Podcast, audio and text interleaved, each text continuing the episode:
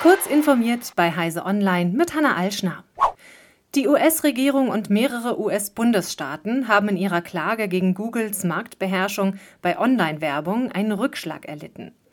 Ihren Anschuldigungen nach nutze das Unternehmen seine Marktmacht missbräuchlich aus, um eine monopolartige Stellung einzunehmen. Doch nun hat der zuständige Richter die Zahl der Vorwürfe deutlich verringert und zahlreiche Anschuldigungen der Generalstaatsanwaltschaften aus der Klage gestrichen. Das geht aus einer am Freitag veröffentlichten Entscheidung des Gerichts hervor. Damit wird Google sich bei Verfahrensbeginn weniger Anklagepunkten stellen müssen. Der Prozess soll im September in Washington beginnen.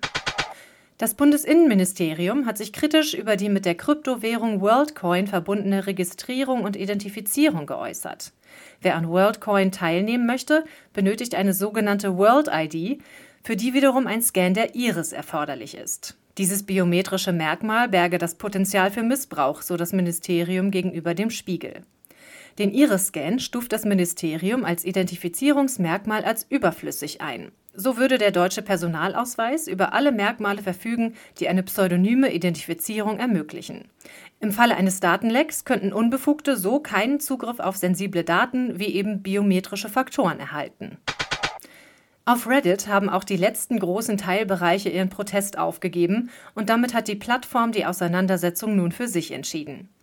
Mit den Protesten hatten Teile der Reddit-Community gegen die Entscheidung der Plattform demonstriert, Geld für API-Zugriffe zu verlangen.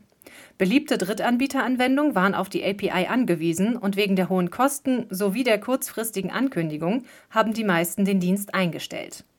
Reddit-CEO Steve Huffman hatte Mitte Juni intern versichert, wie alle Unruhen auf Reddit wird auch diese vorübergehen. Später hatte er den Moderatoren, die die Proteste organisierten, gedroht, teilweise waren einige von ihren Posten entfernt worden. Nun hat sich Hoffmanns Vorhersage erfüllt. Von den Protesten ist auf der Plattform nichts mehr zu sehen. Die Deutsche Post AG darf das Porto für Briefe nicht vorzeitig erhöhen. Das hat die zuständige Bundesnetzagentur entschieden. Die Post habe nicht ausreichend nachweisen können, dass die Stückkosten im Briefbereich angestiegen sind, heißt es in einer Mitteilung der Regulierungsbehörde.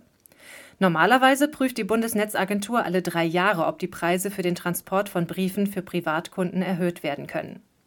Nächster turnusgemäßer Termin wäre Ende 2024 gewesen.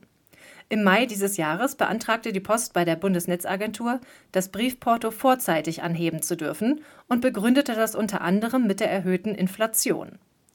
Die von der Post angeführte höhere Inflation führt nicht dazu, dass eine Anpassung des Portos erforderlich wäre, teilte die Bundesnetzagentur mit. Diese und weitere aktuelle Nachrichten finden Sie ausführlich auf heise.de.